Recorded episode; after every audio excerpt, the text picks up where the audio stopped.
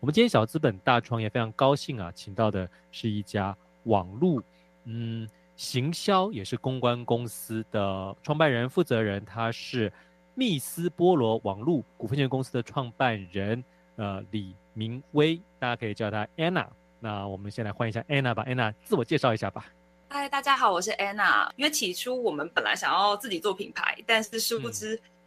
呃，经过了很多的转弯，然后现在是在帮品牌们做品牌跟 marketing 的部分。所以讲品牌也是啊，你一开始的时候本来就想要做品牌，是什么样什么东西的品牌？化妆品还是一个什么东西的品牌？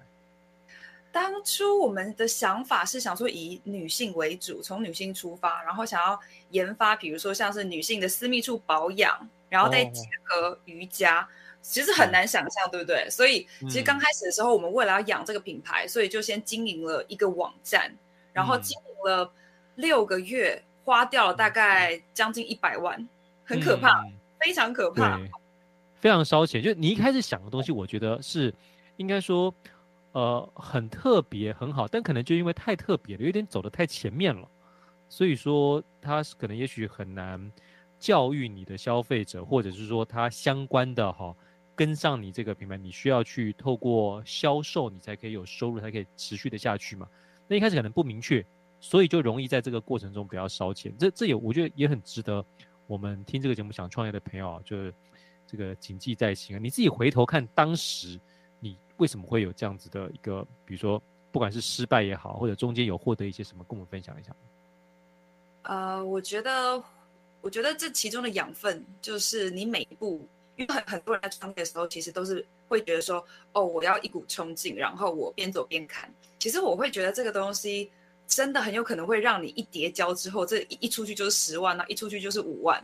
或者是说你正在烧钱的时候，然后你根本都没有感觉，原来你自己已经在赔钱。所以我就觉得，即使我就觉得应该要事先安排，或者是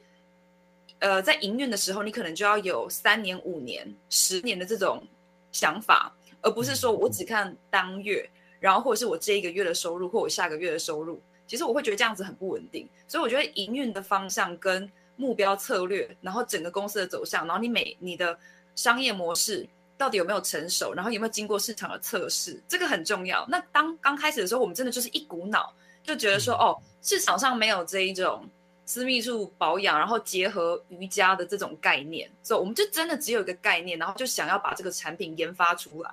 所以那时候就花了很多时间，也花了很多钱，因为光是根本产品都还没有出生之前，养一个网站我们就烧掉太多钱了，所以那时候就及时喊停。但是我觉得其中的养分就是我们知道该怎么运营一个网站，所以我们从网站的像电商啊，或是品牌的官网，我们自己也看到了很多的。呃，现在品牌正在发生的一些错误，或者是行销上面的缺口，所以这算是养分啦。所以我们现在可以提供品牌相关的知识，或者是防御性的，或者是策略性的想法，其实都是从，其实多多少少从这段来也是有的。对，哎，我可不可以问一下哈，就是呃，当时啊，你们花很多钱在这个网站上面，是因为你们想要做出一个独一无二的网站，然后。它不是那种现在房间，因为我们都知道，现在有一些那种套件呐，哈，或者有一些它既有那个版型，你可能一年就花个三四千块，它其实就可以做出一个我们以前觉得好像很厉害的网站，但其实现在你只要花很少的成本去维护它，甚至不太需要做什么设计。你们是因为你们想要做东西太特别，坊间都没有这种版可以套，所以你们决定要自己做网站，还是因为你们在网络上想要呈网站上想要呈现的这些内容太特别了，所以造成你们钱一直开，一直开，一直开？应该是说是内容上，因为很多现在官网能见度很低，所以大家都会想说，哦，我能见度要高，我要么买关键字，但如果我不想买的话，那就是经营 SEO。所以其实我们是在 SEO 这个部分跌了一大跤。我为了要提高我的关键字，所以我那时候养了两个编辑。嗯，然后连稿子我们需要买外稿，然后我们需要美编，因为每一张图我们都希望自己的网站可以呈现出一个氛围或者是品牌的形象。网站其实有很多的套版可以选，所以这个反而不是我们花最多钱，而是我在养一组 SEO 的时候花最多钱。但是同时，反观到现在的话，SEO 现在是我们品牌呃我们的服务项目里面最强的。嗯嗯嗯，对，是。因为当时缴了学费了嘛，啊，呃，你现在创业大概几年啦？呃，我们公司是从去年的六月开始，OK，然后，对，嗯，哎，你觉得像你这样子一个创业者，包括听我们的节目，很多朋友可能，呃，年纪有点轻，哦，你会不会觉得这个你去跟客户谈的时候，他可能会觉得啊，可能你年纪轻，或者你们公司可能才两年，那有什么资格可以教我们啊？比如说十几二十年的这种品牌。你遇到这种问题的时候，你都会怎么样去说服这个未来可能的客户啊？哦，我觉得这个问题问的非常好，因为我们刚开始创业的时候，确实都会遇到像这样子的问题。那这个带来的他们的客户的质疑，要么就会是说，哦，你凭什么可以做到？因为你经你的年纪会直接搞不好你经验不足。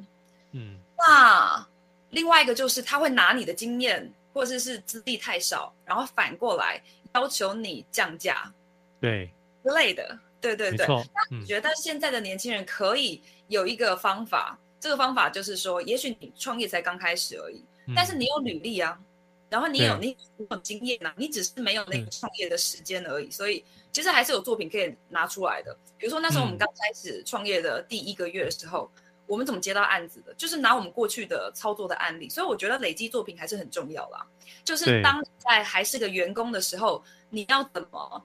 做事情，然后你的人设是什么，贴在你身上的标签是什么，是很细心，然后很有很有策略，很会帮公司，或是很会帮品牌，很很会服务品牌，或站在品牌的角度帮他们设想一些行销的规划。就是你在当员工的时候，你就已经要知道。你自己的价值在哪里？因为这个很有可能会延续成你创业时候的累积的人脉或你累积的价值。